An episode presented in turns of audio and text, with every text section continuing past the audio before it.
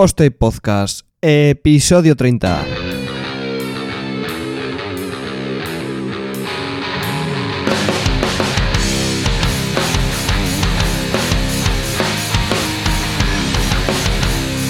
Pues hola a todos y bienvenidos a un Poste Podcast más, una semana más. Hacía mucho ya que, que, que ya tal. Eh, pero bueno, es lo que toca a veces cuando se trata de un hobby, ¿no? Si algún día hay un sponsor, pues la cosa cambiará un poco de seriedad, eh, porque ya, claro, es otra historia. Eh, ya sabéis por la entradilla que estamos ante una zona crítica, con lo cual tengo al otro lado de la línea, al otro lado del router, al otro lado de la conexión, al hombre que graba en calzoncillos. ¿Qué pasa, Juanca? Muy buenas. ¿Qué toca hoy? Hoy traigo, traigo mezcla especial, ¿eh? ¿Ah, sí o qué? Porque es mitad calzoncillo, mitad bañador. ¿Y eso? Por delante llevo reno y por detrás llevo un tridente. Amigo, hostia, vas a tope. Vas a tope. Claro, se mezcla las navidades con el estreno de Aquaman. Entonces hay que dividir. No, no, hay que dividir. Bien visto. Pasiones. Bien visto. Lo que pasa que el bañador en estas épocas igual coges un resfrío culero, ¿eh? Ten cuidado. Sí, eso sí. Ten cuidado. Ah, que claro, el Aquaman tiene espinas y eh, eh, piel de pez. Ah, bien, entonces no. Y el, no- no y el afecta reno siendo navideño es calentito seguro, entonces no, bien, bien. Todo, Exacto. todo, todo controlado, bien. me, parece, me parece bien. Ay, bueno, pues eh, cuéntanos un poco de qué vamos a hablar hoy. Ya sabes que la zona crítica siempre te toca a ti presentarlo, así que cuéntanos.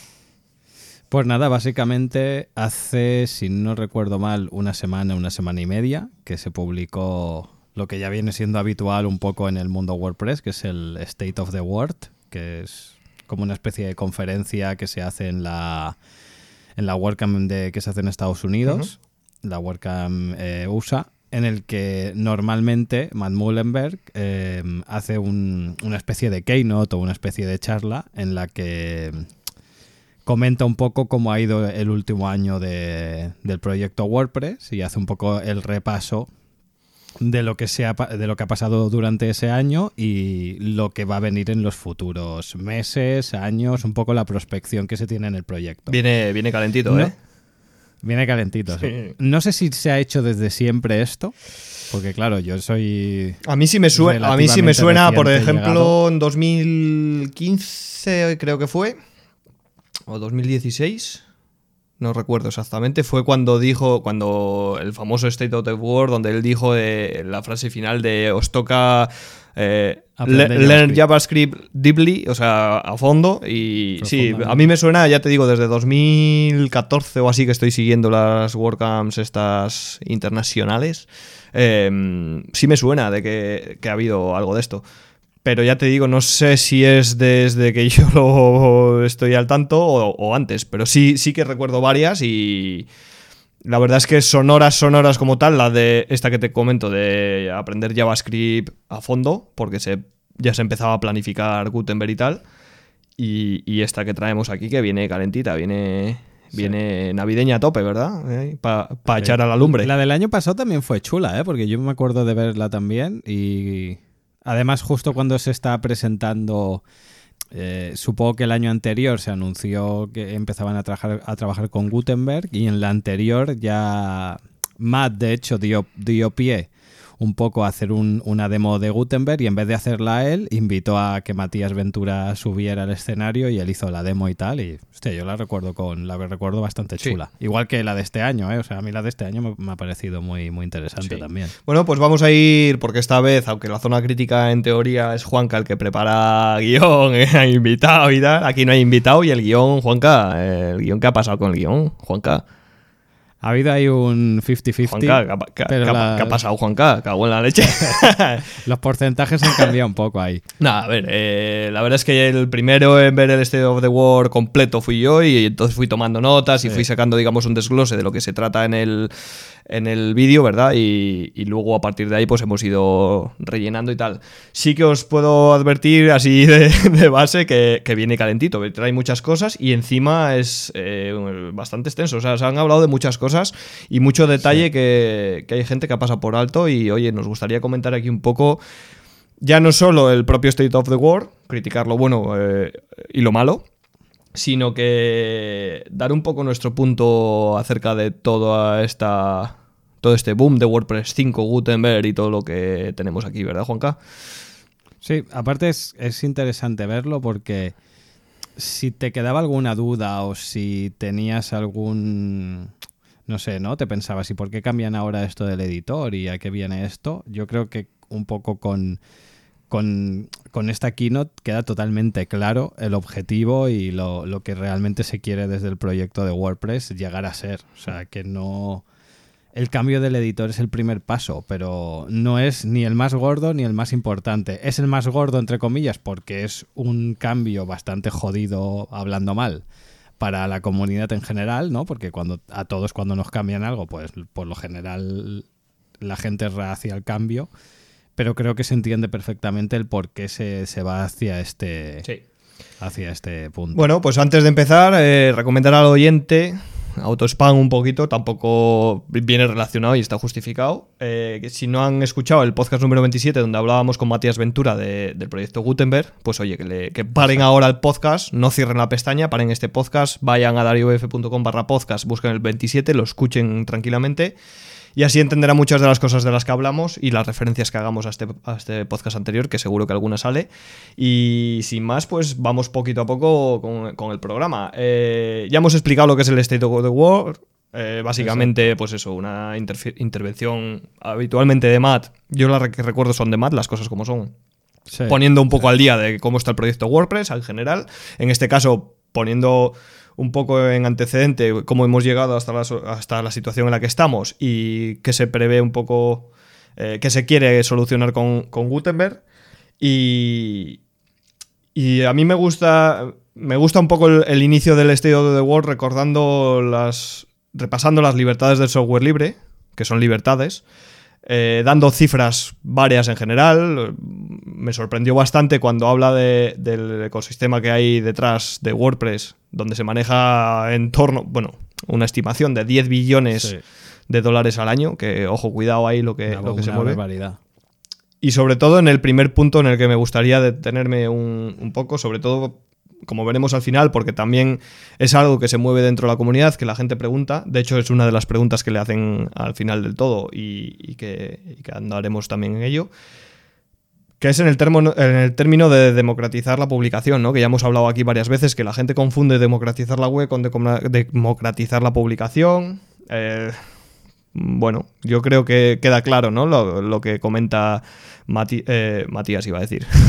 empieza por Matt, es lo que, lo que comenta Matt, ¿no? Que para, para nosotros, para, para ellos o para tú, bueno, él dice WordPress como proyecto. Sí, él dice para, para, nosotros, pero realmente es para WordPress como proyecto. Democratizar significa que todo el mundo pueda acceder a, a publicar en internet independientemente de su idioma, de su del dispositivo que utilice, de la habilidad física, o sea, de las discapacidades que tenga o, incluso del presupuesto, o sea, de su de su salario, de su localización o de lo que sea, ¿vale?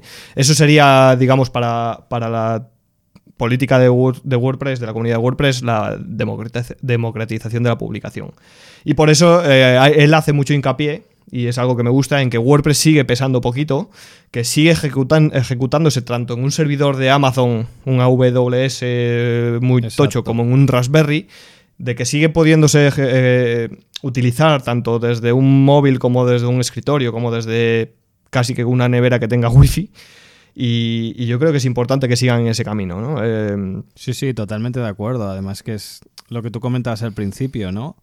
Dejar claro el tema de democratizar la publicación. Que al final es el, dijéramos, es el cometido o el sueño húmedo, hablando mal, de cualquier CMS. Porque al final un CMS no deja de ser una capa de abstracción bonita para que alguien sin conocimientos técnicos sea capaz de publicar cosas, publicar contenidos, porque CMS es eso, gestor de contenidos, Content Management System, no creador de webs rápidas. ¿Vale? O sea, es gestor de contenidos. Por lo tanto, democratizar la publicación es eso. O sea, contra más fácil sea poder hacer gestión de los contenidos, más fácil va a ser publicar en Internet. Y si algo es fácil y además cumple lo que has dicho de que eh, independientemente de, idioma, dispositivo, habilidades físicas, localización, sueldo, eh, religión, etcétera, lo que sea, da igual, o sea, cultura, tú seas capaz de poder publicar un contenido. Eso es democratizar la publicación. Exactamente, de hecho, eh, ya para cerrar un poco este apartado de las cifras que comentaba, eh, comenta que hay un 32,5% de, de cuota de mercado dentro de lo que es todo Internet ya sabemos que para los americanos todo Internet es eh, lo que hay en su ombligo.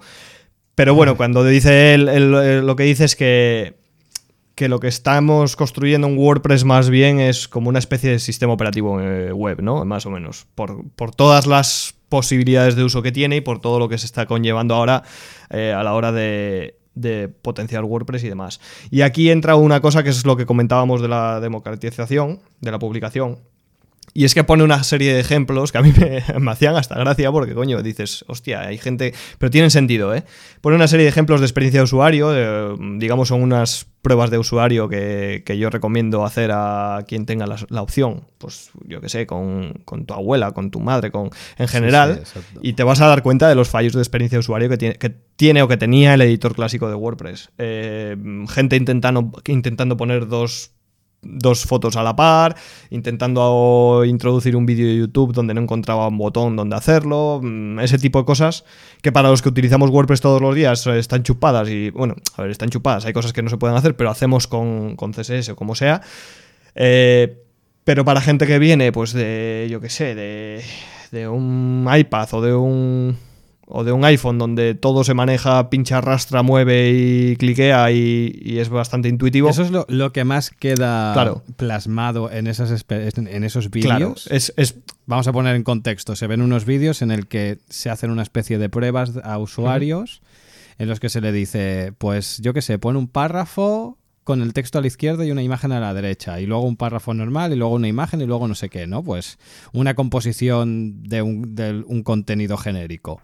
Y entonces se ve en el vídeo como pues el usuario hace esas cosas y comenta, porque tiene el micro activado y comenta, hostia, pues joder, se me ha descuadrado o se me ha subido para arriba y tú ves, ¿no? Como con el ratón intenta arrastrar la foto, intenta subir el párrafo, porque al final estamos todos acostumbrados a dispositivos, a dispositivos táctiles en los que, bueno, es mucho más intuitivo coger una imagen y arrastrarla que tenerle que decir a un botón y más a una interficie del Word de los años 90 cómo se tiene que alinear una foto, cómo se tiene que poner. Exacto. A ver, yo también tengo que decir que estos ejemplos que él ponía de, de UX están muy bien, pero claro, es muy fácil criticar a todo lo pasado. Sí, no, está claro. Hay que entender de dónde venimos, quiero decir. Es un editor que no se toca en cuántos años, 10. Y luego también un poco poner en contexto, ¿no? O sea, tú antes decías que el market share, ¿no? La, la, cuota de mercado, sí. El alcance, sí, el alcance de que tiene, que tiene WordPress es que está sobre un 32 y medio, entre 32 y 33. Vamos a poner un 35, ¿vale? Para redondear de Internet. Yo, si soy el líder de algo que está en el 35% de Internet, estoy acojonado. Sí, no, a ver, está claro. Entonces, es normal, es normal que eh, pues se pongan ejemplos como diciendo teníamos este problema, ya lo vamos a solventar. De, hecho, lo comentaré después, pero es una de las frases que dice Matt cuando termina la, la keynote, que es eh, ahora entiendo, ahora recuerdo por qué no nos hemos metido antes con el editor clásico por la controversia que genera. Y es, es normal, o sea, al final, cuando estamos hablando de contenido, es el, pilar principal, lo, que mueve WordPress, el editor. Y en este caso, el editor era muy básico, la gente había buscado sus alternativas que se adaptaban a su uso más o menos. Los que no tienen una, una exigencia muy fuerte, pues seguían con ese, porque coño, para poner negritas, cursivas, un enlace y tal igual, sobraba, realmente funcionaba muy bien, era muy eficiente. Pero la realidad es que eh, hacía falta darle un, un limao. Entonces eso, bueno, eh, nos introduce un poco con cifras, después nos pasa unas experiencias de unas, digamos, unas pruebas de, de, uso, mm, test de, de experiencia de usuario, donde, bueno, eh, nos aprovecha después de estos test y nos introduce el concepto de bloque, pues que son, digamos, eh, están pensados para, el mundo táctil o de drag and drop, de pinche y arrastra, que pueden ser tan sencillos como un bloque de texto, un párrafo, por ejemplo, o tan complejos como una interfaz completa de e-commerce, que, oye, y, eso está bien, ¿no? La introducción que hace la verdad es que, está guay, que puede, pone ejemplos varios. Eh, recalca que estamos en la fase 1 de Gutenberg. Es importante entender que Gutenberg son cuatro fases y estamos en la primera. La primera es atacar al, al de content, a lo que es el post-content, que ya está implementada en WordPress 5 o WordPress 5.01, ya, ya, ya tenemos entre nosotros. O 0.2, porque me parece que esta semana... Bueno, eso está bien, yo eso lo veo bien.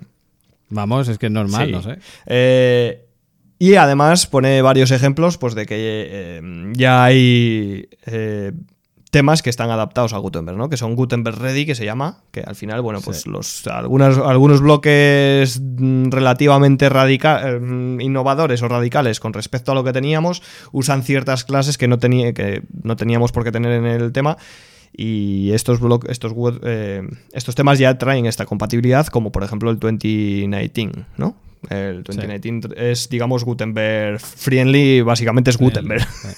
Pero bueno, eh, que está bien que vayan saliendo este tipo de temas y que sepamos cómo ir adaptándolos y tal. Tampoco es una tarea complicada. Y luego además una de las cosas que recalca en esta parte es eh, todo el tema de que mm, uno de los principales también objetivos de Gutenberg es que, aunque tú estés editando una, una entrada, un post, lo que sea, desde el backend, tú tengas una, una percepción lo más realista o lo más parecido a lo que se va a ver en el frontend de la web. Que claro, eso hasta ahora ha sido prácticamente imposible. Que sea un, incluso real. Con los, exacto, incluso con los page builders maravillosos actuales y más usados, no te dejan o no te dan una visualización idéntica de lo que tú vas a ver luego en el frontend. Al menos los que yo he visto así por encima, te ponen sus cajitas y sus mierdas y sus, eh, sus nombres raros y no se parece luego realmente a lo que verás en el frontend. Tampoco he tocado todos. y al final es un poco, aquí viene una de las primeras referencias, pero como ya le han dado al pausa, han escuchado el podcast de Matías, ya saben de lo que hablamos. Una de las referencias que hablábamos con Matías y es que todo tiende a, un poco a la edición desde el front básicamente. Entonces, si lo que vamos a hacer es editar desde el front o, lo que vemos en el backend se corresponde con el front, realmente el backend mm, no es tan necesario y no estamos tan atados a él. Entonces, eh, al final es avanzar porque todo lo que vemos lo vamos modificando en tiempo real y no tenemos por qué andar haciendo previews ni prueba error con el contenido, ¿no? Lo que estamos viendo es lo que sale en el front y una preocupación menos. Incluso además bloques tan, tan interesantes como puede ser el que tú tires un shortcode y ese shortcode ya se te renderice y tú vas a ver realmente qué va a aparecer ahí. Que eso, los que estamos más acostumbrados lo vemos súper obvio, pero para el usuario de a pie, para nuestros clientes, para un editor, para un integrador, claro, él ve el shortcode ahí y hasta que no va al frontend y ve cómo se ve, pues no se lo imagina. Y claro, que directamente ya en la parte de edición se esté viendo esa pre-renderización o esa renderización final, porque al final lo que se ve ahí es lo que luego se va a ver en el front. Vamos, a mí me parece fantástico. Luego también habrá que ver qué uso se le da a eso, ¿no? Porque claro, los shortcuts hay que utilizarlos con cuidado, que los carga el demonio. Sí, luego hablaremos de ello. Eh, el tercer punto así relevante que hemos visto que trata en, la presentación es el tema de las herramientas que han ido surgiendo con Gutenberg. Eh, a raíz de Gutenberg y para Gutenberg, obviamente. Han salido varios, eh, no sé cómo llamarlo, tool, toolkits, Sí, un poco. Bueno, son mini plugins, son, llamémoslo plugins, por decirlo de alguna manera. Sí, o recopilación de bloques. Sí, pero bueno, han salido varias herramientas que están orientadas a Gutenberg, que básicamente son pues una recopilación de bloques que no trae Gutenberg por defecto, como por ejemplo, eh, enseñaban uno de columnas varias, no de solo las dos columnas que trae eh, Gutenberg. Eh, otro que te dejaba incluir separadores así bastante bonitos con Exacto, eso, ese es el ejemplo que más me llamó la atención, que al final es un div con un separador con cierta forma y color y Pero bueno, varios ejemplos de las cosas que ya ha ido haciendo la gente, ¿no? Yo sí que vi a Matt preguntar por Twitter eh, de casos reales, de ejemplos, de webs que estaban hechas con Gutenberg y tal, y de cosas que habían hecho guays, y ha recopilado algunos que son interesantes eh, de, de, la posibilidades, de las posibilidades que trae Gutenberg y los ha mostrado en directo que también está bien, ¿no? Ha enseñado, pues eso, varios, varios proyectos, incluidos algunos para ir creando bloques ya, de manera que, Sí. que crear bloques también se va a hacer bastante sencillo y, y eso está bien. Oye, digamos que tiene un crecimiento bastante importante. Eh, de hecho, comenta que, que cuando ellos lanzaron la primera Release candidate de, de Gutenberg, de Gutenberg del plugin, Sí. lo que querían eran tener, era tener unos 100.000 usuarios para, para tener feedback y tal. Y que a día de hoy, en, en el lanzamiento, o sea, a día del lanzamiento de WordPress 5, ya tenían un millón de usuarios para testear, con lo cual es genial. O sea, tener un millón de instalaciones donde poder testear, recibir feedback y ver cómo se está utilizando, qué bloques se están utilizando, eh, wow. Es wow, imagínate hacer un test con tres personas y que las tres te den un feedback eh, positivo en el sentido de, aunque sea con cosas malas, pero un feedback que te funcione y tener un millón No. te abre un, un montón de posibilidades, sobre todo para mejorar a un paso muy bestia. De hecho, las últimas semanas de, antes del lanzamiento de WordPress 5, el, el tan esperado WordPress 5, que tardaba, no hacía más que atrasarlo, yo veía cómo crecían las issues en, en GitHub y cómo iban solucionándolas y iban en, sí, o sea, sí, estamos hablando de pam. 100 issues al día, o sea, era una burrada, o sea, estaban empujando como nunca. Yo no he visto un equipo trabajar tan, tan bestia en, en un proyecto eh, de software libre. eh, bueno, la última que vi así fue cuando salió el bug este de, de los procesadores Intel, que toda la comunidad de Linux, de Linux se volcó para, para solucionar el, el fallo de, de arquitectura de, El mel- meltdown. ¿no? Efectivamente, entonces, ostras, mola verlo, mola ver cómo, cómo hay tanta gente involucrada y cómo, y cómo va todo solucionándose bastante ligero y, y se consiguen propósitos buenos. De hecho, el, el claro ejemplo es, sale WordPress 5, le das a actualizar y no ha pasado nada. O sea, todo el podcast lo podríamos resumir en la, en la frase de no pasa nada. No ha pasado nada. Quiero decir, eh, te puede gustar más o menos la interfaz de Gutenberg, el uso. Al final es como todo, hacerte a utilizarlo y, y hacerte a trabajar con él.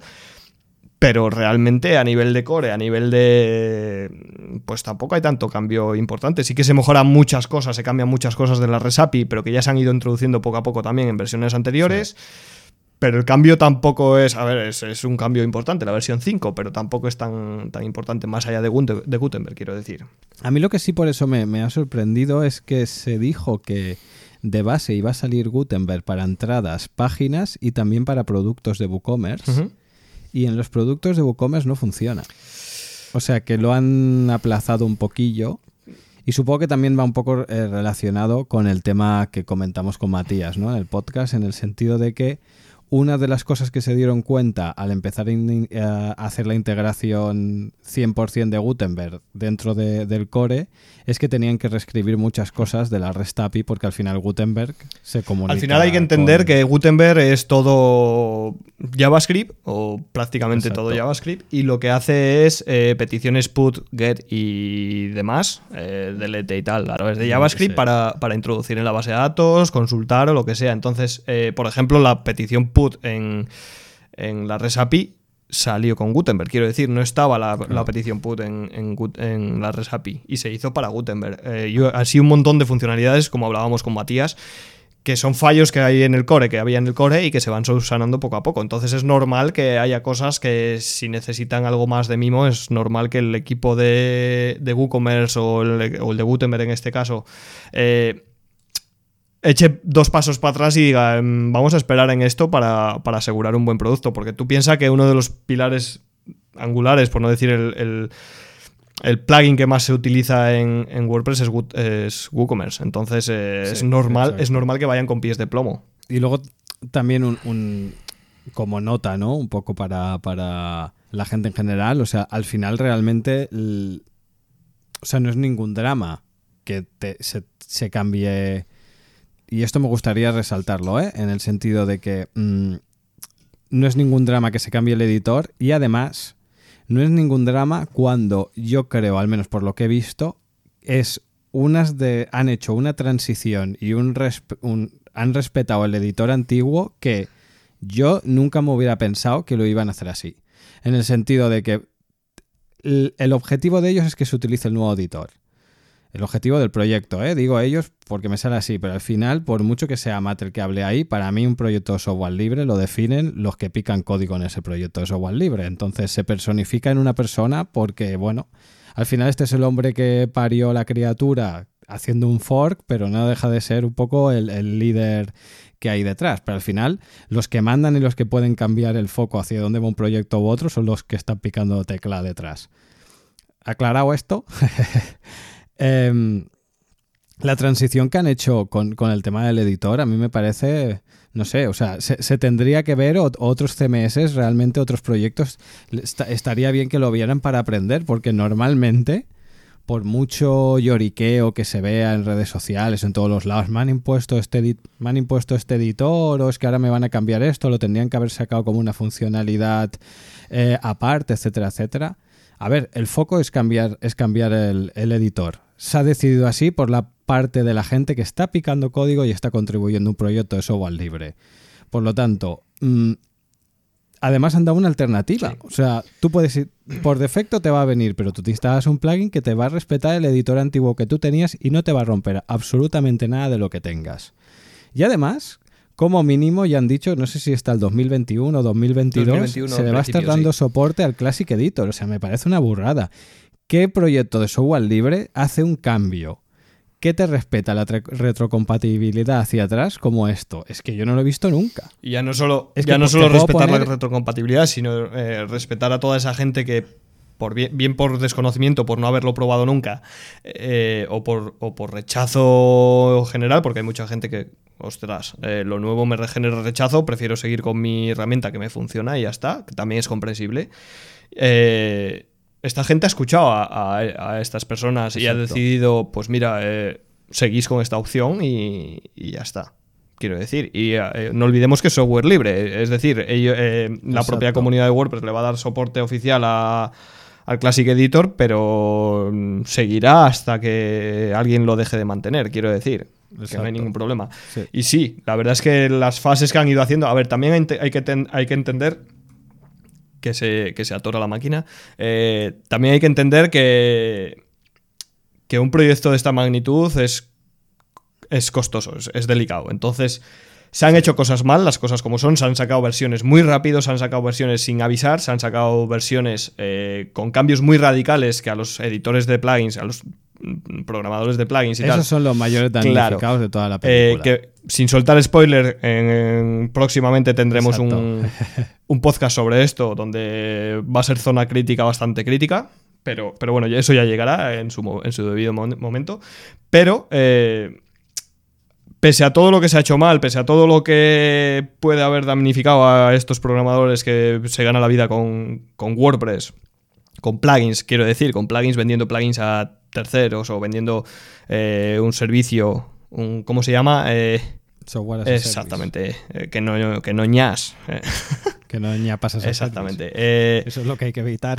pues toda esta gente, independientemente, o sea, dejando eso de lado, lo que es Gutenberg como mero reemplazo del editor clásico, la verdad es que está bastante bien. Quiero decir, entiéndase, entiéndase que es estamos analizando a nivel de editor clásico, ¿vale? Editor clásico, quitas el editor clásico, pones Gutenberg. Eh, ¿Lo suplanta bien? Sí. Eh, ¿Suple carencias que tenía el editor clásico? Sí. ¿La implementación está bien? Sí. ¿Te puede gustar más o menos? Pues también. Pero mm, el sistema que se ha decidido de los comentarios HTML, de no ser intrusivo, mm, de que todo sea estandarizado, que al final es HTML, CSS prácticamente plano, independientemente del JavaScript o, lo que lleve Gutenberg por detrás. Eh, lo que escupa a nivel de front, chapó. El cómo funciona a nivel de backend, de pincha aquí, arrastra, mueve, tal y cual, va bastante fluido. Se puede mejorar, por supuesto. Se mejorará, por supuesto. Los bloques que han parido me parecen mil veces mejor que lo que tenía el editor clásico, que era muy escueto. de hecho, la gente usaba TinyMSE porque, porque se quedaba corto el editor de nativo. Y yo creo que se ha implementado bien, quiero decir, se ha ido con pies de plomo en, las versiones delicadas de Gutenberg que se tenía que ir y se ha decidido se ha implementado WordPress 5 cuando se tenía que implementar. Sí que se ha tardado más de lo que se debería. Es decir, eh, y también, no solo se ha tardado más de lo que se debería, sino sino que se ha publicado antes de lo que se debería. Fíjate, fíjate eh, qué contradictorio, pero eh, hay que entender que Gutenberg, en teoría, iba a estar listo para finales de verano. No se llegó porque no se, por, por- No porque se no se llegó, llegaba. sí. Después fue para octubre, me parece que es, tampoco se llegaba. Después era para noviembre, mediados de noviembre, tampoco se llegaba. Y de repente, de buenas a primeras, eh, tal que un lunes, se avisa de que el jueves, día 6, creo que era, eh, se iba a publicar eh, WordPress sí. 5 con Gutenberg. Casualidad, WordCamp US, State of the World. mm, eso a mí personalmente, a mí a título personal, no me gusta, no me parecen las formas correctas. Eh, en el sentido de si fuera un software que está recién desarrollado, como es el caso. Si fuera un software que ya llevamos en testing un par de meses, que ya hay una versión, una realidad ese candidate que ya está funcionando, donde los cambios son mínimos, se entiende, ¿vale? No hay ningún problema. Tienes la realidad de candidates y funciona con ello, va a funcionar con la versión WordPress 5, pero no es el caso. En las últimas semanas, los últimos días han desarrollado cosas bastante hardcore y no se ha dado tiempo a estos eh, programadores de, de software de plugins en concreto, o de, bueno, de temas no tanto, pero de plugins, Sí, de tercero. no les ha dado tiempo a hacer estos cambios que necesitaban para estar listos para WordPress.5. Con lo cual, la conclusión, ¿cuál ha sido? O sea, el- la, la solución de todos estos editores de plugins, además bastante reconocidos, bastante eh, reputados, Sí, sí, sí. ha sido clara. No actualicéis a WordPress 5 si tenéis mi plugin instalado, porque no me ha dado tiempo a ponerlo en orden. Y os la jugáis. Y aparte que es, es una cosa que ya comentaremos, como has dicho tú en el spoiler, ¿no? En siguientes programas. Pero es que realmente uno de los grandes problemas que tienen los terceros no es solo adaptar todo lo que tienen al nuevo lenguaje de programación que utiliza Gutenberg, que es React y JavaScript, sino mantener la retrocompatibilidad hacia atrás de todo lo que ya tienen hecho, porque ahora mismo sus plugins y sus desarrollos tienen un modelo de datos y tienen una forma de funcionar que ahora mismo toda esa película les cambia. Y eso sí que es realmente un problema, porque lo fácil, hablando en plata, Advanced Custom Files, es tan fácil como que coja el Elliot Condon, que ese tío, madre mía, ese hombre, la gente normal soñamos contando ovejas, ¿vale? Pues ese hombre sueña contando eventos de JavaScript, ¿vale? Entonces, ese hombre, claro que te puede parir una compatibilidad con Gutenberg, vamos, en una tarde.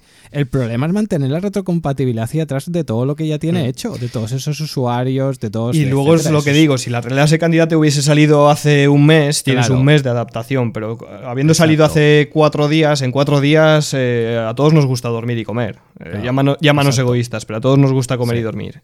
Entonces, eh, También es verdad que ellos se han amparado un poco en, mira, lo sacamos ya porque no puede ser. Ev- Evidentemente, uno de los pistoletazos de salida es la WordCamp US. Hmm. eh, US, claro, pero es normal. O sea, es el evento del año, ya llevas varios atrasos, lo tienes que, pres- lo tienes que presentar y al final tampoco es un drama tan grande porque, y, y es, yo creo que es por lo que lo han hecho, han dicho, joder, lo sacamos ya, pero es que si hay algún problema, todo el mundo va a utilizar el editor clásico y aquí no ha pasado nada. Y ya empezamos a tener datos, ya empezamos a poder arreglar cosas en, en- en webs en producción, etcétera, etcétera. Exacto. Bueno, so- son maneras de hacer, ¿eh? O sea, al final tampoco... Sí, a ver, la decisión no es. eh, la decisión no es la mm, correcta, mm, pero es opinable, quiero decir. Eh, mm, al final, eh, algún día tenía que salir y Sí. tampoco estaba tan verde como para no salir. Quiero decir, es que es ese punto donde sí, pero no. Sí. Por eso decía que llegaban mm, tarde para publicarlo, pero llegaban pronto al tiempo. Entonces, eh, llegaban tarde con respecto a las fechas que ellos pronosticaban, pero llegaban pronto para eh, mm, que, se- que fuera un producto realmente maduro. Pero es que realmente maduro, con un testing de 100.000 plugins, pues tampoco lo puedes hacer. Entonces, Claro, eh. ¿qué nos va a implicar esto? Pues el lanzamiento prematuro de WordPress 5. básicamente, básicamente nos va a traer eh, un, un flujo de actualizaciones brutal hasta que todo esté más o menos en orden. Y eso es bueno, siempre es bueno. Todo sea como eso, claro, ¿eh? claro, siempre es bueno. Yo siempre que oigo a alguien decir, hostia, es que ya han salido tres actualizaciones seguidas, ¿qué has picado código tú en alguna de esas tres? No, y, y es indistinto, Que no sé quiero decir. problema, las si es versiones que- menores se actualizan solas, tú no te tienes que preocupar. Claro, y, y aparte que siempre son mejoras y pueden haber problemas, es que no sé. Bueno, luego, Y vuelvo a lo mismo. luego hay ¿eh? O gente sea, con un WordPress para 3 mí, por ahí, bueno, pero eso ya cada uno. Claro, o sea, Las es que actualizaciones al siempre son no- buenas, eso está, esto es así. Y, y salvo que tengas algún problema de compatibilidad con algún plugin, ya te digo que te animes y pruebes Gutenberg. Gutenberg es tan sencillo como eh, no me gusta la interfaz de añade, bloque y tal y cual. Bueno, pues si no te gusta esa interfaz, según entras en el artículo, escribes barra C y ya te sale el Classic. Le das ahí, es el mismo editor que tenías en un bloque de Gutenberg. Escribes tu artículo como hacías siempre y a la derecha le das a los tres puntitos, convertir a bloques y apañado. Y, le, exacto, y le puedes acabar de ya está. Y, si te quieres ahorrar el escribir barra C, que son dos teclas, si contamos el shift para darle al 7 para que salga la barra, son tres teclas. Eh, es tan sencillo como preconfigurar Gutenberg para que te cargue ese bloque por defecto. Y el primer bloque va a ser el, el, clásico. Y ya está. No hay mayor. Mayor. Mayor drama. Mayor drama. Quiero decir, eh, al final, si no lo usas, no aprendes a usarlo. Si no aprendes a usarlo, no te haces eh, a él. Si no te haces a él, sigues siendo lento con él. Quiero decir. para poner una imagen, para poner una galería, para poner un vídeo, siempre teníamos que coger el ratón en el editor clásico anterior. ahora igual. Y para escribir, escribes igual. Quiero decir, escribes, escribes, cada vez que das intro es un párrafo nuevo y ya está, no hay más historia. Pero bueno, al final es hacerse y, demás. Vamos a seguir un poco porque nos estamos atorando aquí en... además, además como, como vamos a ver ahora con, los siguientes puntos que comentaremos, yo creo, al menos desde mi punto de vista, que es que contra antes te familiarices y antes aprendas eh, y, y entres un poco en contacto con Gutenberg, o con el nuevo editor va a ser mejor porque vamos a ver cómo todo va relacionado con esta nueva forma de publicar el contenido. Entonces, contra antes estemos familiarizados y contra antes nos quitemos el miedo a, Gutenberg, más adaptados y mejor vamos a estar con las nuevas cosas que van a ir llegando. Y ahí es donde entra la, vamos a decir, segunda mitad del podcast. Eh, ya llevamos más de media horita, ¿eh, Juanca? Esto, bueno, es que hay mucho, hay mucho de lo que hablar. Entonces vamos a ir por partes. Estamos ahora mismo, vamos a entrar en el punto 4 y son unos 13. Entonces vamos, vamos. A ver, los, siguientes puntos son bastante rápidos y es más o menos eh, las fases de desarrollo de Gutenberg, ¿vale? Comenta el propio Matt eh, un poco, hace review de hasta ahora, hasta el estado actual de WordPress 5, lo que tenemos y comenta las futuras fases, ¿vale? Adelanta las futuras fases. Entonces, él eh, hace una pequeña review de lo que ya había. Eh, por ejemplo, eh, hablando de, que WordPress existe para, acceder, para, hacer accesible la publicación en Internet, que se han dado cuenta desarrollando Gutenberg de que hay problemas fundamentales a nivel de core, fundamentales bastante graves a nivel de core, con lo cual eh, Gutenberg ha destapado estos, fallos y ha permitido eh, atacarles. También comenta que esta es la fase 1, que la fase 1 no es solo atacar a, o sea, implementar Gutenberg en el contenido, sino que, era también atacar estas, estas, estos fallos del core, como eran el tema de escritura y lectura de la, de la RESAPI o, o cosas por el estilo. Eh, deja claro que los bloques son el modelo fundamental de, de WordPress, ¿vale? Que todo va, todo básicamente todo va a ser bloques y ahora entenderéis el todo. Sí, o sea, básicamente lo que comenta es que la, unidad mínima o la, la, parte, el, átomo, la parte más pequeña de algo va a ser a partir de ahora bloques. Y en, en, en base a esto es lo que se va a intentar hacer todo. Y esta frase ya creo que te da un poco a entender por dónde van a ir los Exacto. tiros. Entonces, vamos un poco que viene en curvas, Juanca, ahí viene lo, guapo. eh, también, a ver, como último punto en esto que analiza, dice que, esto hay que llevarlo a todos los, dispositivos del futuro. Esto suena un poco a, vamos a jugar aquí a, regreso al futuro, tal. No se sabe qué, dispositivos habrá en el futuro y, ya llegará cuando llegue, pero igual terminamos todos manejando WordPress desde nuestro smartwatch. No se sabe. Entonces, eh, a mí ese punto me parecía un poco... sí, sí, sí, pero no, bueno. Entonces, eh, empezamos con las curvas, ¿vale? Fase 1 de Gutenberg en la que estamos. Hemos atacado al contenido, hemos solucionado problemas gordos del core, de la red API en concreto y, del propio core en, en particular. La fase 2 es la que se va a atacar en 2019, que viene a ser básicamente ir fuera del post-content. Es decir, no vamos a editar solo con Gutenberg los, el post-content, sino que vamos a editar los widgets, vamos a editar em, otros tipos de contenido, como por ejemplo Customizer también tendrá algo de Gutenberg. Eh, nos vamos a centrar sobre todo en la personalización, en el tema del customizador, que los bloques sean customizables, todo este tema de, digamos, más eh, constructor visual, ¿no? Por decirlo así, que los bloques sean personalizables desde, desde el backend y, y tengan más, más capas de personalización. Van a centrarse también en mejorar los temas widgets y menús. Lo que decíamos, los widgets van a ser eh, modificables con bloques. Los temas, obviamente, eh, van a ser optimizadas las formas en las que se hacen los temas a nivel de peticiones y demás. Y los menús también van a ser integrados con Gutenberg. La fase 3, que vendría en 2020 o más, esto significa, no tenemos prisa ni sabemos cuándo vamos a empezar, pero, pero bueno, que sería un poco la idea. Eh, se va a centrar en la colaboración, pone el ejemplo de Google Drive y, y, los documentos compartidos, con lo cual varias personas podrían editar el mismo post, el mismo artículo.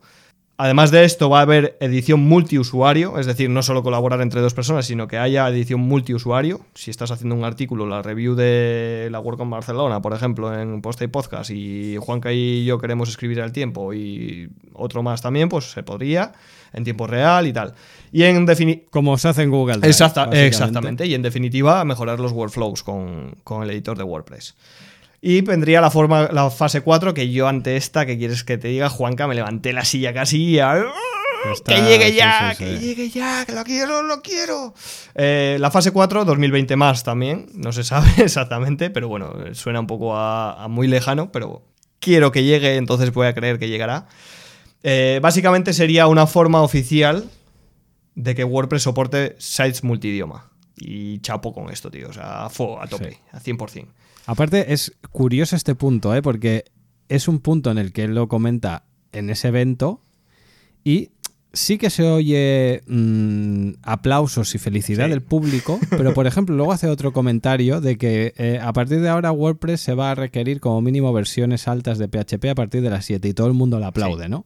Y el del multidioma para mí es un epic win total, sí. mucho más. A ver si la de la versión de PHP es, es importante, pero es es importante, pero porque yo, yo ya parto de base de que es que no se puede ir con una menor que una 7.2, pero bueno. Pero claro, lo del multidioma, la gente no se alegra, no, no se alegra tanto porque realmente en muchos países, y Estados Unidos es un ejemplo, el tema de multidioma les da sí. igual. Sí. Porque la gente, en muchos casos, y en Estados Unidos es un ejemplo, hay gente de, de muchísimas diferentes culturas y se da por sentado que casi todo el mundo, y por no decir todos, hablan y inglés y, o, y, castellano a la vez, o los dos, o solo uno, o solo otro, pero se entiende perfectamente. Entonces no tienen tanto problema. A ver, que al final nosotros aquí, eh, yo creo que Europa es uno de los casos más diferentes del resto de, de continentes de, Coño, en Europa somos un continente en el que cada país que forma parte de, de, de, del continente habla un idioma diferente. Sí, lo tenemos o sea, complicado. es que te puedes ir recorriendo eh, Europa y, y, no enterarte de nada porque es que todo el mundo son culturas muy diferentes. O sea, es todo un país, bueno, también tenemos mil años de historia más que, que Estados Unidos. Pero bueno, Yo solo espero que llegue. Me voy por, me voy por las ramas. Porque, porque sí, que es, es, muy importante. A mí me llama. Me... Y entonces cuando. Sí, sí. Cuando oye esto, cuando escuchas todos estos pasos ¿no? que, hemos, eh, que hemos comentado, el cambiar el editor. El editor nos ha obligado a cambiar la API. Eh, eh, además de cambiar la API, hemos tenido que arreglar cosas bastante tochas del core. Además, vamos a intentar no solo eh, editar el contenido dentro del post-content, sino que al final o sea, nos vamos a ir afuera también. Vamos a mejorar la parte de temas, widgets y menús, que para nosotros es algo muy obvio, pero que para un usuario externo dice, ¿y por qué el contenido se mete así y los widgets asá y los menús a otro lado? Y pero el personalizador me deja tocar unas cosas pero otras hay, no. Hay una cosa, claro, ahora hay una cosa que es brutal cuando dice el tema de los mejorar temas widgets y menús, pone un ejemplo y es eh, declarar las zonas de widgets ahora es una mierda, hablando en claro, sí. o sea, está ahí amarrada y tal. Y lo que quieren hacer es que con Gutenberg tú puedas decir, aquí va una zona de, de widgets. O sea, no. eh, ¿hola?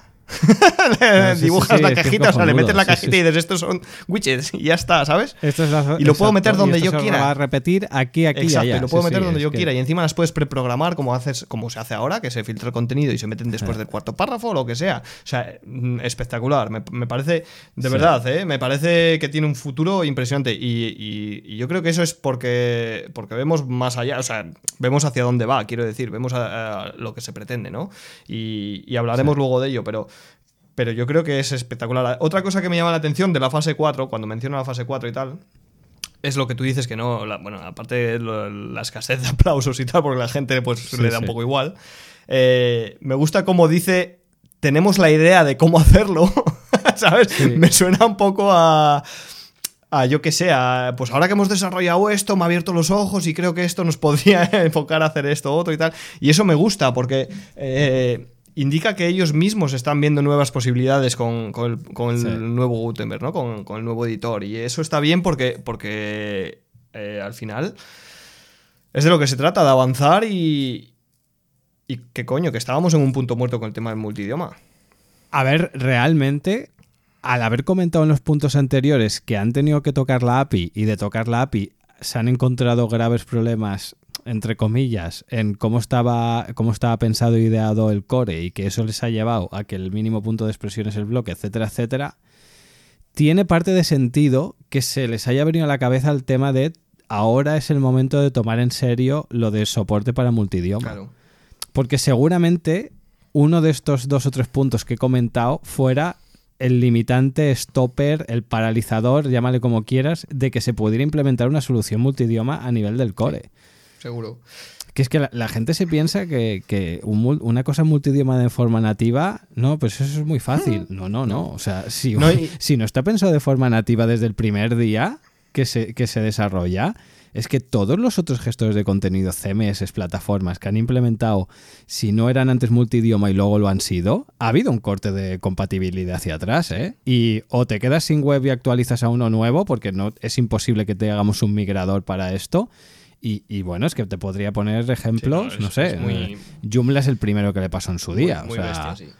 La verdad es que tienen ahí un percal importante. Pero bueno, vamos a ir viendo cómo avanzan y cómo... Yo creo que 2019 va a ser el año Gutenberg, 100%, van a ir mejorando, van a ir saliendo un montón de herramientas para ello.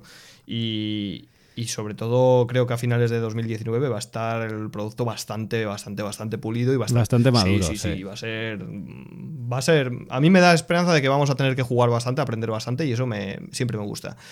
Eh, bueno, pues para ir terminando un poco lo, lo, que es el speak de Matt, luego hay un bonus track, pero eh, habla un poco de que recuerda, hace, hace mención de que el core es abierto y que, que buscan gente que ayude, porque quieren expandir el core, como por ejemplo el hacer bloques de, navegación. Quieren también migrar los widgets a bloques, como hemos mencionado en la fase 2, creo que era. Sí, la fase 2. Eh, quieren añadir soporte a la edición de bloques en los widgets. O sea, no solo migrar los widgets a bloques, sino que hacer que los propios widgets sean eh, editables, por bloques. Quieren registrar zonas de contenido, como mencionaba antes, similares a widgets áreas, pero hacerlo desde WordPress, visual, desde Gutenberg visualmente. Eh, quieren hacer una implementación o una especie de botón mágico que haga una revisión de la salud del sitio, que eso a nivel de seguridad también está bien, que, comprueben eh, de forma nativa esto quieren añadir Claro, si, al final es que, es que volvemos a lo mismo. O sea, cuando tú ves todos estos puntos planteados uno tras otro, dices, vale, es que tiene todo el sentido de Claro, porque. Claro, pero todo viene de lo mismo. Han, si estandarizo la unidad mínima de información en un bloque y todo va a ser un bloque, es tan fácil entre comillas, de poder hacer una serie de test para ver si ese contenido está metido de forma íntegra y está bien, y eso es la salud de tu sitio. Ahora eso no lo puedes hacer porque como tú puedes meter el contenido de muchísimas n, n, formas diferentes, pues tienes n formas de problemas. Es así de simple. Entonces eso está muy guay. Y luego, por ejemplo, quieren hacer también que las eh, actualizaciones automáticas para plugins, temas y versiones mayores de WordPress sean, eh, sean opcionales, configurables, entiendo. Eh, y entiendo que desde el backend, quiero decir, en VP-Admin puedas decir quiero que se autoactualice o no. Entonces. Eh, este sí, este no. Exacto. Eh, quieren crear un directorio de bloques de Gutenberg en WordPress ORG, que eso estaría muy bien, muy, muy bien, realmente, porque, porque da, da muchas opciones. Eh, y sobre todo quieren atacar los 6.500 issues que tienen abiertos del core de WordPress, eh, que, no son pocos. Aunque viendo lo que ha habido con Gutenberg, realmente eh, se ponen ahí 5 o 6 y en dos tardes... Madre mía, qué ritmo han llevado con Gutenberg. Pero bueno, eso es un poco lo que, lo que hace cerrando. Cierra del todo ya, digamos, eh, agradeciendo la versión 4.9 que tanto nos ha dado, que bueno, que ha tenido un largo bagaje, que nos ha dado... Aparte que ha sido una, una versión Sí, de muy largo y ha sido muy sí, sólida además, y entonces eh, hace revisión de... Que eso es una noticia muy Sí, buena, porque aunque haya salido WordPress 5, no significa que a la 4.9 no se le dé soporte. De hecho, un día o dos después de salir la 5, salió la 4.9.9, Exacto. Que seguramente, eh, en base a, las- a los eh, problemas de seguridad o cosas que se vayan encontrando, puede ser que salgan nuevas versiones menores de la rama 4. Sí.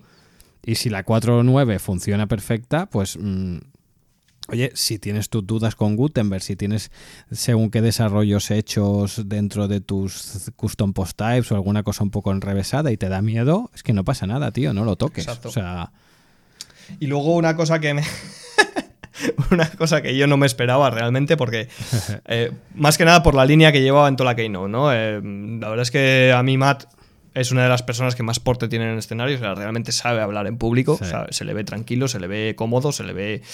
Se le ve tímido también, porque es tímido él, es su forma de, de ser, y, Sí, pero, sí. pero se le ve con pies de plomo, ¿no? Y, y que cierre el- la ponencia eh, un poco, eh, echando un poco de pelillos a la mar con todo el feedback negativo que se ha, que se ha, que, que se ha recibido con Gutenberg. Eh, sobre todo la frase que dice de esto en las empresas, esto que, que está pasando con Gutenberg, es las empresas pasa detrás del telón y en una comunidad, en nuestra comunidad pasa al aire y por eso hay muchísima más crítica. Eh, creo que marca un poco lo que ha pasado en estos últimos meses, ¿no? Y, y a mí sí que me gustaría eso, eh, me gustaría que dejemos un poco de criticar por criticar, que dejemos nuestros hates a un lado y que intentemos arrimar el, el codo si podemos y si no, pues, pues oye, nos, limitemos a hacer lo que sabemos, que es eh, dar feedback o, o aportar en lo que podamos, pero siempre positivo. Mm, una crítica negativa no constructiva no sirve de nada. O sea, un, un No sirve esto es una mierda sí. no aporta nada. Un eh, no lo instales no aporta nada. Sin embargo, un pues a mí personalmente no me ha gustado, pero te invito a que lo pruebes, aporta más. Porque llegas a más gente y haces que más gente pueda dar la opción de, de probarlo y de dar su feedback, ¿no? Y, y nada más, simplemente cierra pues repasando WordPress ORG, menciona las, donas- las donaciones que se han hecho por y para la WordPress Foundation, el soporte que se ha dado a diferentes fundaciones sin ánimo de lucro y tal, que también está bien. eh, os invito a que, que veáis el State of the World. En YouTube mismamente lo tenéis. Y, y poquito más. Realmente este final de, pone- de ponencia pues tampoco tiene mucho más que resaltar, ¿no, Juanca? Yo creo que Sí, sí, no, no, con eso... son cifras y es lo que hay. Quiero decir, está muy bien que lo, que lo que sobra de las WordCamps se destine a otras fundaciones sin ánimo de lucro y que se apoyen proyectos similares y tal. Está muy bien, realmente está muy bien. Se habla de número de WordCamps, de todo esto y, y está guay. Sí que es verdad que un poco a colación con lo que tú comentas de lo que, lo que él decía, ¿no? De que el feedback negativo, etcétera, etcétera. A ver, esta Keynote también me ha parecido muy buena, porque te está enseñando realmente todo lo que, todo el foco y toda la mm, lo que ellos piensan hacer y por qué se ha hecho este cambio y entonces una vez ves los siguientes fases a llevar, tiene todo sentido. Pero claro, esto lo sabemos ahora.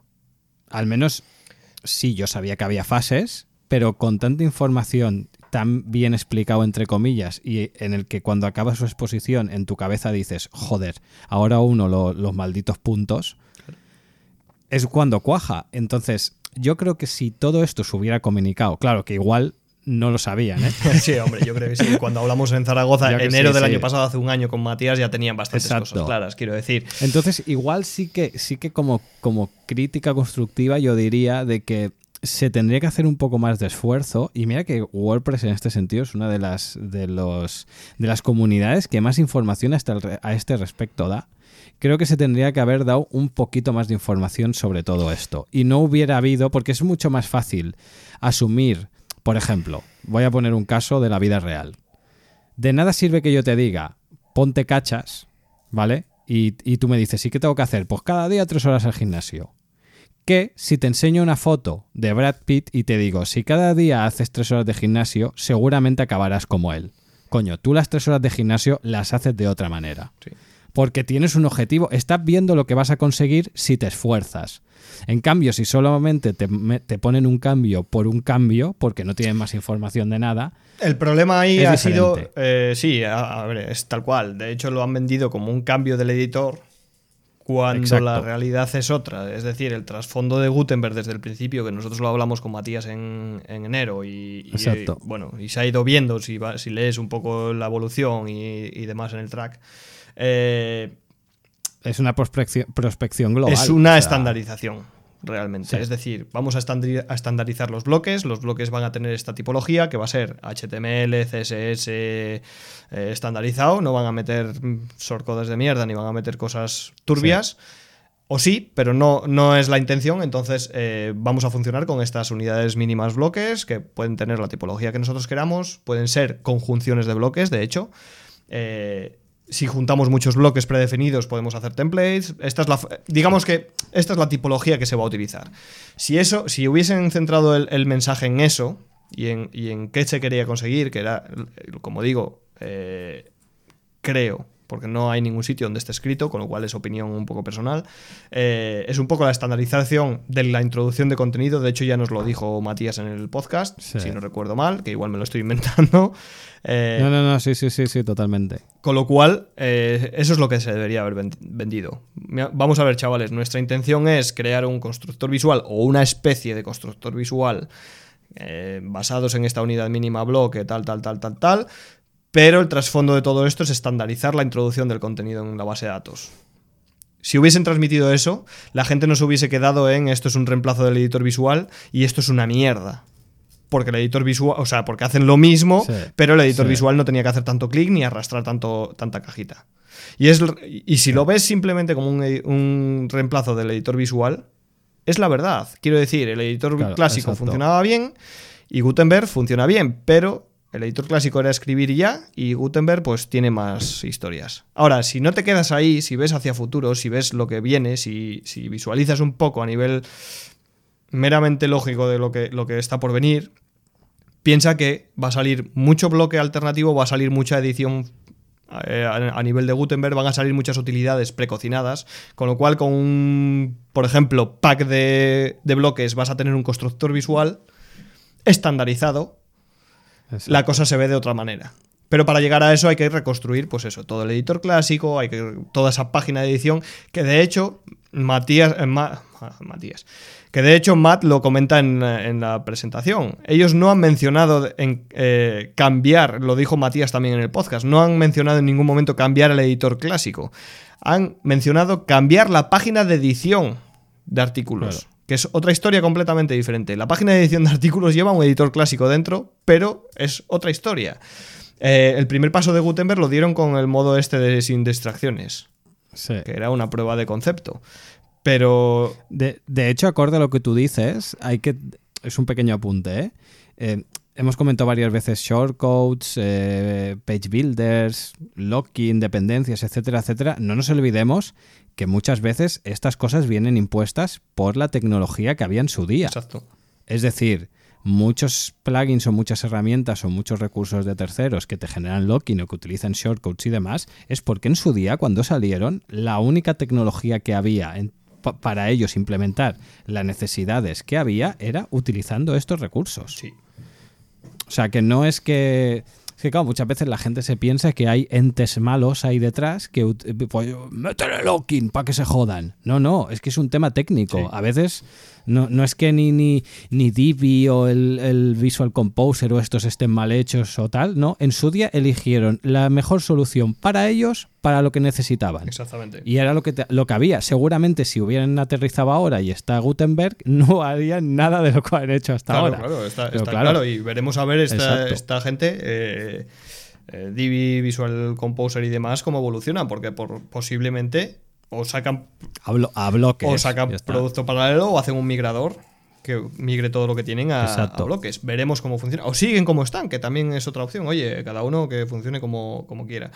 Totalmente. Pero sin duda hay que ver la proyección a futuro. No te puedes quedar en lo que estamos ahora porque no, no puedes ver una- un proyecto software a- ahora, en este momento. Hay que verlo a futuro, hacia dónde se quiere ir.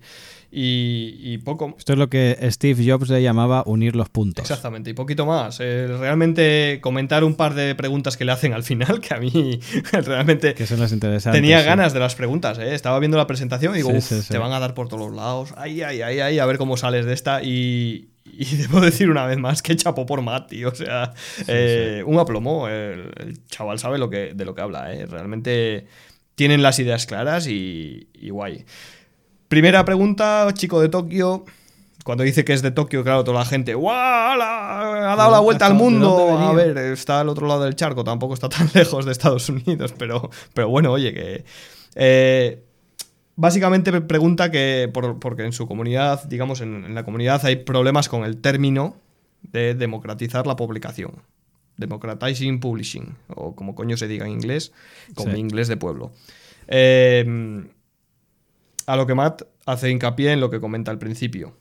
Básicamente, la democratización de la publicación es permitir que cualquier persona con cualquier dispositivo, independientemente de su gusto sexual, de su eh, sí, sí, sexo, de su, de su raza, de su cultura, de lo que sea, pueda publicar en Internet, ¿vale? Para eso hace falta cumplir unas premisas que comentábamos al principio de sí. Que tiene que pesar poquito, de que tiene que ser ejecutable en cualquier tipo de plataforma, bien sea una Raspberry, bien sea un Amazon EC2 más tocho que, que exista.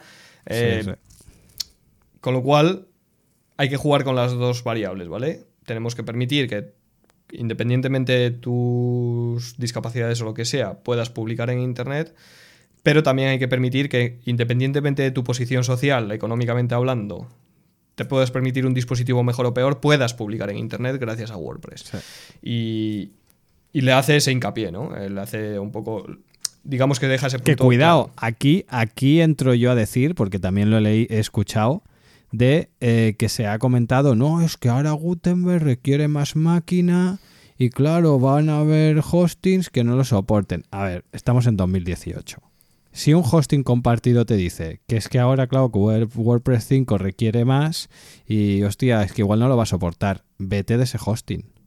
Porque ese hosting está acostumbrado a meter 50.000 webs en un compartido cuando tendrían que haber 1.000 en vez de 50.000. O sea, que no nos equivoquemos tampoco. O sea, que es que estamos en 2018. Exacto. Que hay mucho, muchas empresas de hosting que tienen el parque prepara, eh, tienen el, se queda, su parque informático se quedó en el 2005. Sí. Entonces, claro que cualquier cosa que requiera un poquito más, que no estamos hablando que requiere una barbaridad más, va a requerir un poco más ya, básicamente porque uno de los lenguajes que utiliza React y eso es, que, o sea, es de sentido común, ¿vale? Que va a necesitar un poco más de recursos, pero que tampoco no, no, nos volvamos locos.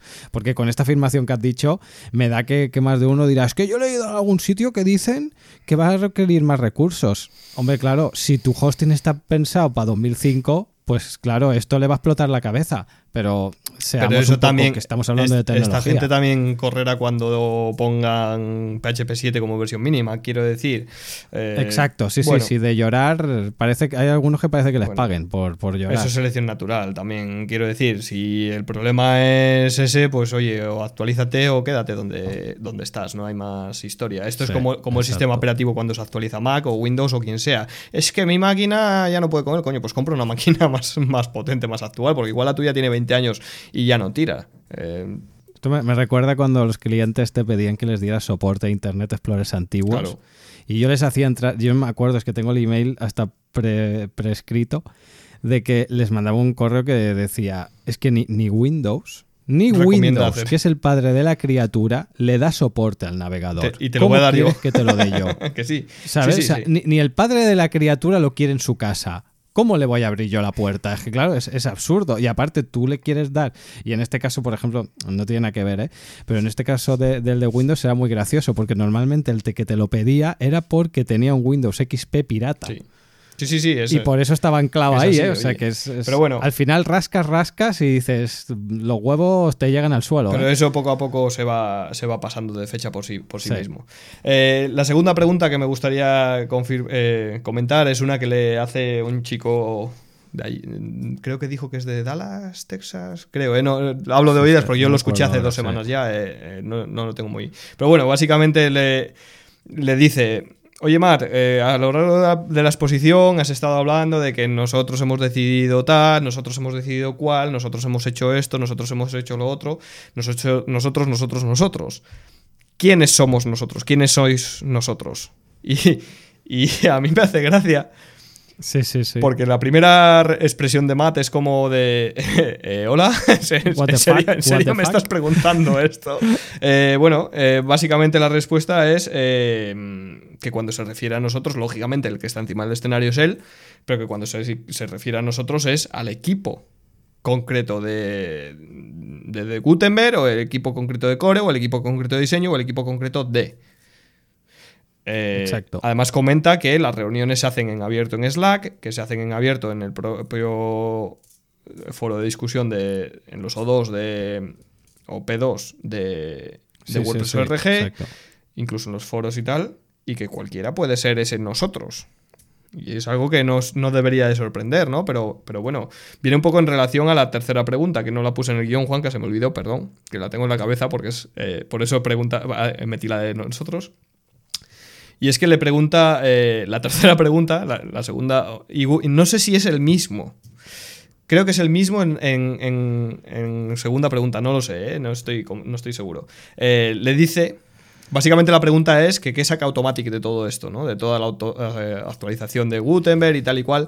Y si antes en la parte de la fase 4 del multidioma no oíamos aplausos, aquí eh, escuchamos hasta jadeos, como si fuera un estadio de fútbol, Ah. ¿vale? Y a mí me parece muy lamentable, la verdad. Pero bueno, oye, cada uno Sí, tiene... sí, del palo. Toca, tocale, muy español, ¿no? Parece que sean todos españoles ahí. "Uy, bien lanzada, jódele, Sí, jódele. mí- que este cabrón se quiere forrar. A mí me hace un poco de gracia, ¿no? Y bueno, él, él comenta que, bueno, que, que Automatic saca el mismo beneficio, exactamente el mismo que el resto de empresas que se lucran con WordPress, a excepción de que Automatic destina un 5% de sus recursos a WordPress, al software libre, no a WordPress.com. Esto es que actualmente hay 50, creo que menciona 42, que deberían de ser Sí, sí, sí. 47 o algo así, pero que bueno, como están contratando gente, van a entrar más a, a colaborar en la comunidad. Cuare- Casi 50, ¿vale? Empleados destinados íntegramente en empleo y sueldo a WordPress ORG. Es decir, Automatic está dando el, el empleo a, cinco- a 50 personas que trabajan para que nosotros, como freelance o como lo que seamos, agencia pequeñita o lo que seamos, podamos vivir gracias a Gutenberg, a WordPress, perdón. Yo creo que esto es, eh, más allá de criticable, creo que es loable. Totalmente. Hay que dar la gracia a este- las gracias a este tipo de empresas. Y ojo, hablo de Automatic porque es el, el caso que nos ocupa. Sí, pero sí, hablo sí, también de, de SiteGround, hablo también de empresas como otras muchas que hay. Yoast tiene gente Yo hasta tiene también, gente te iba a decir. que destinan una parte de sus recursos de su propio bolsillo a desarrollar todo esto para nosotros. Y creo que eso no se nos debe olvidar nunca. No, no, no. Evidentemente que una de las, de las razones, por ejemplo, para que Yoast done cierto porcentaje de su equipo a trabajar dentro de funciones y demás de, de- del, del repositorio de software libre, evidentemente que hay una parte de que la empresa dice, coño, de esta manera nos aseguramos que ciertas cosas funcionen bien para todos. Ya, pero es que él es, es el que está palmando la pasta y el que está poniendo a la gente. Y está contribuyendo y lo está haciendo libre.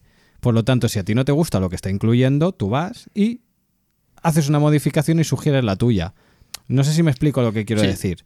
Pero no, no, O sea, no final ol- es más que allá- no- es que más allá de eso, más allá de las modificaciones y más allá de esta decisión no me gusta o sí me gusta o tal. eh, vamos a ver, señores, y hablando ya un poco en, en serio, ¿vale? Llevo un En tiempo, serio, no solo en la comunidad española que también, sino en, en general, ¿vale?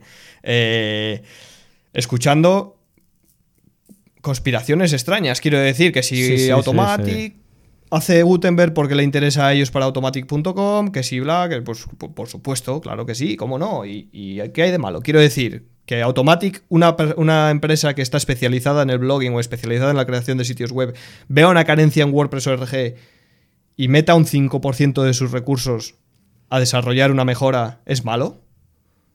No, señor, nos estamos lucrando todos con ello. Exacto. Es como si me dices que es que cabrones los de los de HP que hacen impresoras se han metido a contribuir drivers a Linux para que ahora Linux también soporte HPs y vendan más. ¿Tú eres tonto o, o cómo va? O sea, están se está contribuyendo código. Siempre que sea contribuir es bueno para A lo que voy es que simplemente una empresa que se lucra con WordPress, como es el caso de Yoast, en este caso que está especializada en WordPress, porque su producto es, creo, creo que es único exacto. para sí, WordPress, sí, sí. Es normal que meta algún recurso en WordPress, ORG o, o lo que fuere.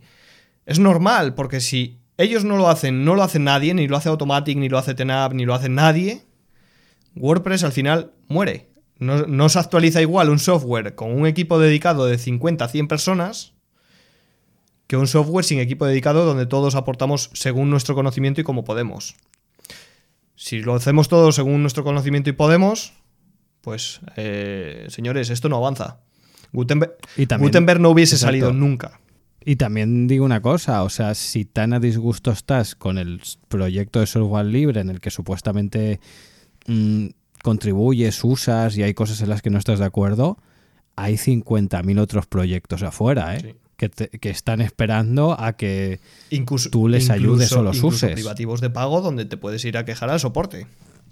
Exacto. exigir- y te van a hacer caso quien yo te diga. El caso es eh, simplemente mencionar esto, ¿no? Me, hace gracia que lo llevo viendo un tiempo, lo vi en la WordCamp Europe, lo vi en- eh, lo he visto en, en la comunidad de WordPress España también en, algunas ocasiones Sí, sí, sí, y, sí. y lo llevo viendo un tiempo y ya me hace gracia que, que, que se haga la pregunta tan abiertamente, ¿no? No, no, no por nada, simplemente porque cuando la pregunta se hace abiertamente es porque es algo que ya está calado en el fondo de la, de la comunidad, ¿no? Y, y, hostia, no es algo malo. Entonces, simplemente desde aquí, la poca voz que tenemos, el, el de los gallumbos y yo, pues oye, eh, a mí me gustaría dar esta, esta pequeña reflexión de que las críticas sí que son constructivas mejor y de que las conspiraciones con Automatic, y demás, siempre y cuando sea que ponen un 5% o un 3 o un 10% de sus recursos para desarrollar una herramienta que usamos todos de gratis, pues oye, chapó, ¿qué quieres que te diga? Exacto. ¿Qué quieres que te diga? ¿Que se equivocarán en alguna decisión? Por supuesto. Por ¿Que harán alguna cosa mal? y yo Por cada día. supuesto. Sí, sí. ¿Que hemos visto fallos graves en WordPress que se han solucionado rapidísimamente? Por supuesto. Yo el récord de... No sé si lo sigue teniendo, fíjate lo que te digo. De 0 day, eh, de, solu- de una solución de 0 day, la tiene WordPress, hasta donde yo, hasta Sí, donde yo sabía, ¿no? Eh, no sé si la sigue teniendo, pero... Ostras, que salga un fallo de seguridad gravísimo y en unas horas esté solucionado, ¿qué quieres que te diga? Y eso es a lo mejor ese, ese hombre que solucionó o esa mujer que solucionó ese error en 3-4 horas está pago por Automatic y lo estamos disfrutando Exacto. tú y yo de gratis. No sé si, si se entiende un poco la idea, pero, pero espero que sí. Y ya os digo, eh, criticar está bien porque de las críticas se aprende, pero que sean productivas. El esto es una mierda, esto no funciona, esto tal, no aporta nada. Si mandas una captura del error que te da o el que te parece incómodo, pues la cosa cambia, ¿no? Esa- y sobre todo, una de las cosas que tú has dicho es que es interesante es el tema de que, quieras o no, hay cierto batiburrillo en la comunidad y en, en- de, de miedo por parte de la gente. Y eso es una cosa que no se ha creado de forma sola. No. Me refiero, la gente muchas veces, vamos a hablar claros, o sea, mucha de la gente que tiene miedo de que te viene y te pregunta las diferentes meetups y qué va a pasar, etcétera, etcétera, son gente que no está muchas veces desarrollada con el entorno de software, con el entorno de desarrollo, con software libre, son ajenos, tienen su pequeña web o tienen su web, o son implementadores, etcétera, etcétera, ¿vale? O sea, muchos perfiles. Y llegan a, esa conclusión a base de informarse por redes sociales, de leer aquí, de leer allá. Y claro, si uno de los mensajes que se populiza y que se comenta es de que esto es un problema, esto es un error, nos están imponiendo esto porque una persona lo quiere, etcétera, etcétera, perdemos todos, ¿eh? Obviamente. Porque lo único que se está difundiendo es un mensaje de odio. Al final parece un, un puto partido político, hablando mal.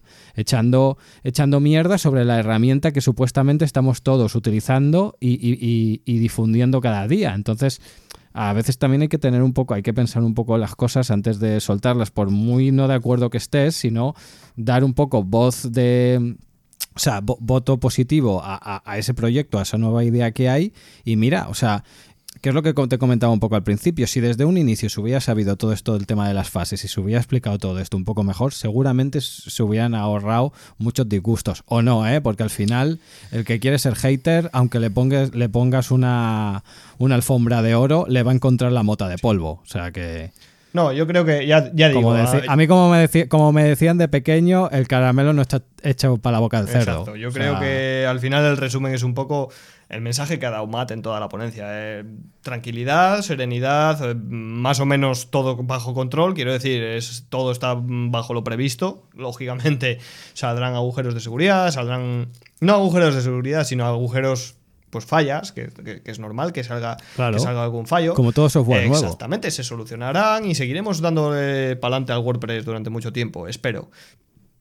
Entonces, eso, simplemente. eh, oye, que cada uno haga lo que quiera, ¿no? Que si quieren seguir criticando por criticar, pues que critiquen por criticar. Pero. Pero coño, que intenta que las, que las críticas sean un poco constructivas, ¿no? En general. Eh, lo digo por, no por nadie en particular ni por una comunidad no. En, en particular tampoco, porque tampoco es, es eh, WordPress España la única que, que habla mal de Gutenberg. Eh, se ve en, en la WordCamp Euro, se ve en, en muchos sitios, se, ha visto, se han visto respuestas a mensajes de "Uf, el, el WordPress 5, uy, uy, uy, uy, que viene el coco, ¿no?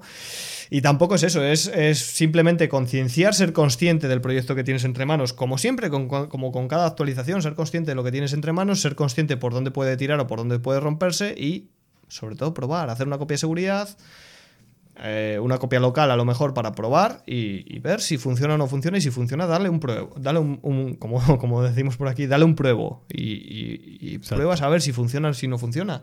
Eh, otra cosa es, me gusta más, me gusta menos, eh, yo lo hubiese hecho así, lo hubiese hecho asado. Para eso, pues, oye, hay reuniones en Slack de Make WordPress ORG donde puedes ir y aportar tu feedback, o incluso en el track de, de GitHub puedes, Exacto. puedes hacer un issue proponiendo mejoras de cambio y de, y de fallas de, experiencia de usuario, de usabilidad que haya.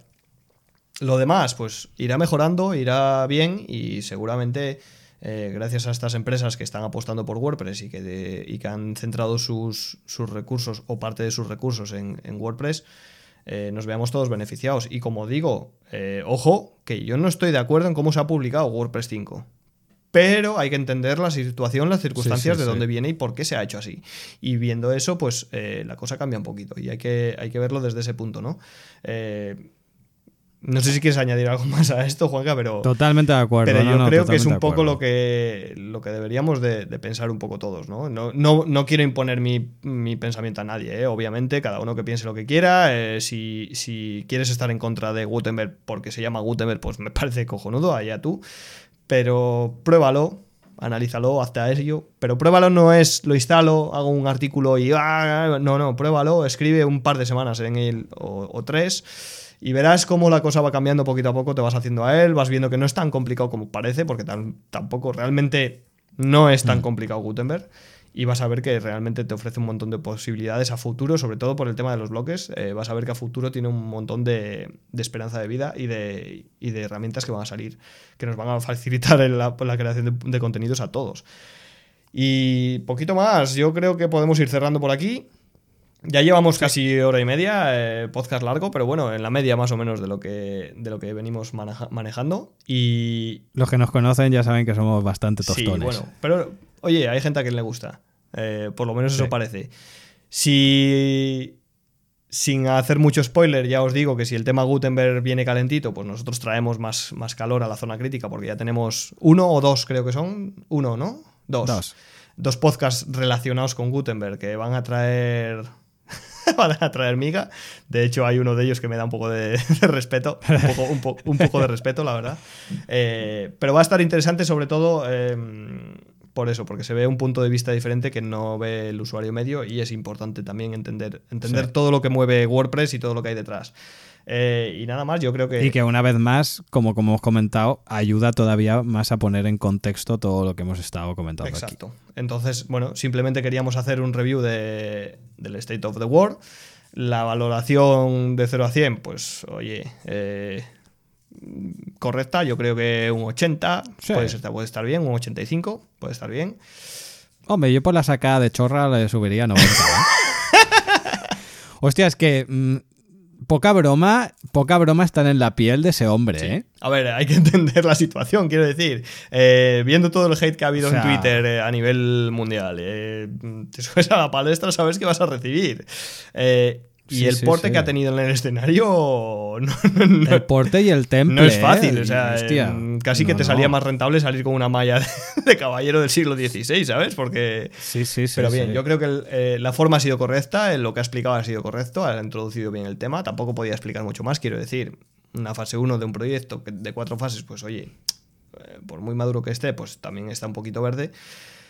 Pero está bien transmitido, está bien explicado el concepto, está bien explicado lo que se va a, luchar en el futuro y, y, oye, pues yo lo veo, yo creo que ha estado bastante correcto. Ya te digo, en forma me ha gustado, en Sí. contenido me ha gustado, podría haber estado más, eh, mejor explicado, digamos. Yo la única, la única de todas parte que sí que eché en falta es algún comentario acerca del el tema de accesibilidad. Sí, sí. Haya sido una, Que han tenido, una pelota fuera. han tenido alguna baja en el equipo, se han detectado Sí. problemas de accesibilidad en tema de Gutenberg. A ver, vamos a ser claros. mm, por desgracia, eh, eh, en todos los desarrollos de software la accesibilidad siempre se suele dejar para un último punto Mm. porque es, eh, mm, representa una, una minoría si estamos hablando en números brutos, ¿vale? No, entonces es normal, entre comillas, entre comillas, que la parte de accesibilidad no quede relegada en un segundo Pero por plano, otro lado, es, sino algo, que se es diga algo que menciona la ponencia también. Muy de pasada, muy de. Sí, muy de pasada, refilón. pero como han habido problemas y Sí. demás, yo esperaba un poco más de Sí, respuesta y, ahí. Pero y bueno, entre las eh, donaciones, cuando habla, sobre todo creo que es en concreto cuando habla del tema de las donaciones que ha hecho la WordPress Foundation, las que ha recibido y las que ha hecho y tal, eh, lo menciona un poco por encima de que ha ayudado al, eh, a, a costear, digamos, los gastos de la, de la auditoría de accesibilidad que se ha hecho a Gutenberg. Eh, Que está muy bien, ojo. Pero lo menciona muy... eh, sí, estoy de acuerdo contigo. Tampoco me gusta la forma en la que lo menciona de pasada, casi como... Lo menciona de pasada y por compromiso cuando creo que han habido problemas que tendría que haber. no, simplemente dar un mensaje tranquilizador. no tocar el tema como tal, sino en el sentido de. Un poco como de pasada y encima tirándome un- Sí. tirándonos un poco de flores a través de la WordPress Foundation que hemos donado. Sí, tal. sí, sí, sí. Sí, las formas no son las correctas tampoco. Pero bueno. Es lo único, sí, ¿eh? Lo único. de- completamente de acuerdo. Eh, ya te digo, mm, a lo mejor tendría que haber tratado un tema de, de toda la polémica que ha habido con el tema. Pero bueno, también es comprensible. Quiero decir, eh, si vais se centra en los. Si en vez de hacer los puntos que, de las fases y todo lo que conlleva y todo lo que hemos vivido hasta ahora, se centra en todas las críticas que ha habido, pues eh, no terminaba la, la presentación. Y iba Sí, a ser súper negativa y algo negativo tampoco aporta nada. Es que vu- vuelvo a lo mismo, las cosas negativas no aportan. No, Sí. no construyen, no son constructivas. Entonces, eh, fuera parte de eso, yo creo que la review general en, en este aspecto, yo ya te digo, 85 Bien, sí. o una cosa así, el, el porte bien, todo guay. El traje, bueno, podría ser mejorable, pero, pero bien. Y luego lo que es el mensaje, pues oye, sí que me, me hubiese gustado eso, que, que andasen algunos temas más, como el tema de las fases, que contase un poco más qué cosas, qué fallos han tenido a la hora de, de montar Gutenberg, en el sentido de eh, dar algún dato más de, de, pues hemos visto estos fallos a nivel de core, lo hemos solucionado, o, no sé, un punto un poco más técnico en el sentido de, de qué fallos, de qué soluciones, sobre todo, de qué han visto que se, vaya, que se tenga que solucionar a futuro. Y eso que menciona varias, pero, pero es lo, lo, único. Eso y lo de la accesibilidad que mencionabas, que mencionabas, que a mí se me había pasado un poco por alto, pero, pero sí es, es relevante, lógicamente. Eh, pero sí que es verdad que deja como un sabor de boca de eh, novedad, prosperidad. No sé, o sea, a mí Sinceramente, yo he visto la presentación y a mí me ha puesto las pilas y me ha puesto contento de pensar que vienen cambios y que vamos a aprender cosas nuevas y que lo que hasta ahora hacíamos de una manera vamos a tenerlo que hacer de otra y que coño, que siempre es divertido aprender y hacer las cosas de otra manera y, y, y yo veo que, no sé, que, que, está bien pensado y que hay una buena prospección de futuro y eso a mí me motiva. Yo lo puse en, en Twitter, más o menos el resumen general de todo esto. Sí. Lo puse en Twitter, aparte de que íbamos a, mencionar esto. Eh, puse que después del State of the World de la WordCamp USA, siento emoción por lo eso, que está por eso. llegar a WordPress. ¿no? Eh, yo veo todas las posibilidades de todo esto, veo la, el tener que aprender JavaScript a fondo, el tener que mejorar a, según qué cosas de, de, core, de base de datos y demás. Y, coño, me da emoción, tío. Me da, me da la sensación de que sí. no se estanca y, y, que hay que ir avanzando. Y eso me, me da emoción, me, me emociona eh, en el sentido de que vamos a tener que mejorar como profesionales, todos, eh, todos incluidos los, los, los integradores y demás todos los, todos, los perfiles, a todos los niveles vamos a tener que mejorar. Entonces, eso me da emoción porque da sensación de que está vivo, el, eh, WordPress está vivo y el mercado de WordPress está vivo. Y eso es bueno, eso es muy bueno para la herramienta. Totalmente. Dar la sensación de renovación y que todo va para adelante es, es muy bueno. Veremos cómo salimos de este bache, entre comillas, de WordPress 5, de Gutenberg, de la imposición de Automatic de, de, Gutenberg. Eh, sí, he hecho el símbolo de entre comillas con los dedos. Comillas, comillas. Comillas, comillas, guiño. guiño. Eh, pero veremos cómo evoluciona todo esto, ¿no? Yo creo que, el futuro va a ser, sobre todo con curvas interesantes, este 2019 va a ser la leche, o sea, va a ser brutal, va a ser espectacular ver cómo, cómo crecen los plugins con bloques, los, las cosas que se adaptan a Gutenberg, qué soluciones incluso se, se, barajan para según qué cosas, y yo creo que, vienen cosas apasionantes, apasionantes que al final es lo que nos gusta a los que estamos trabajando en este sector, los que estamos en, la tecnología, en Internet, en el desarrollo web, en lo que nos gusta es eh, aprender cada día. Porque si no estaríamos haciendo cosas donde el algoritmo sea siempre el mismo. Coño, si no seríamos funcionarios, o, tío. O panaderos. He hecho agua, ahora he hecho harina, amaso, lo meto al horno X tiempo y pan hecho y ya estaría, quiero decir. Y nos gusta, somos un poco suicidas en ese aspecto, pero eh, al fin y al cabo nos gusta y es lo que nos llena a nivel profesional, ¿no? Y, y más los frontends, que cada dos años no cambian toda la tecnología. Sí, sí, bueno. Entonces, bueno, veremos para dónde, para dónde tira, estaremos estudiándolo desde cerca y, por supuesto, por supuesto, que no estábamos muertos, estábamos de parranda. Eh, épocas duras que no vienen al caso, pero bueno, un bache lo tiene cualquiera, ¿no, Juanca? Eh, ha habido, o sea, de hecho, ha habido los dos tipos de problemas que hay en la vida: problemas de salud y problemas técnicos. Sí, sí, ha sido. Son los, dos que más paran. se han dado, se han dado de la mano con Murphy. Esto es que ha sido, ha sido todo. Pero bueno, que para eso salimos de ello y para adelante. Y oye, que. Ah, aquí estamos. Eh, en principio vamos a darle fuerte a la zona crítica también, ¿no? Ya tenemos un par de sí, pronosticados, tenemos ganas, tenemos energía, ya sabéis, si os ha molado ya sabéis lo que tenéis que hacer, no hace falta que os lo diga, ¿no, Juanca? ¿Para qué? Eh, pero oye, un comentario se agradece, ¿no? Un poco de cariñito siempre viene bien. Digan, joder, pues a mí no me ha gustado. O crítica, o crítica constructiva. a mí no, me ha gustado, o, a Juanca se le veía mal en el se le veía mal en el podcast. joder, salía feísimo en el podcast. Bueno, pues oye, todo lo que sea para mejorar. Yo siempre digo que acordaros que soy catalán y lo discuto todo. O sea, no tengo ningún problema. Exactamente. No, no, eh, oye, yo las críticas constructivas, bienvenidas sea.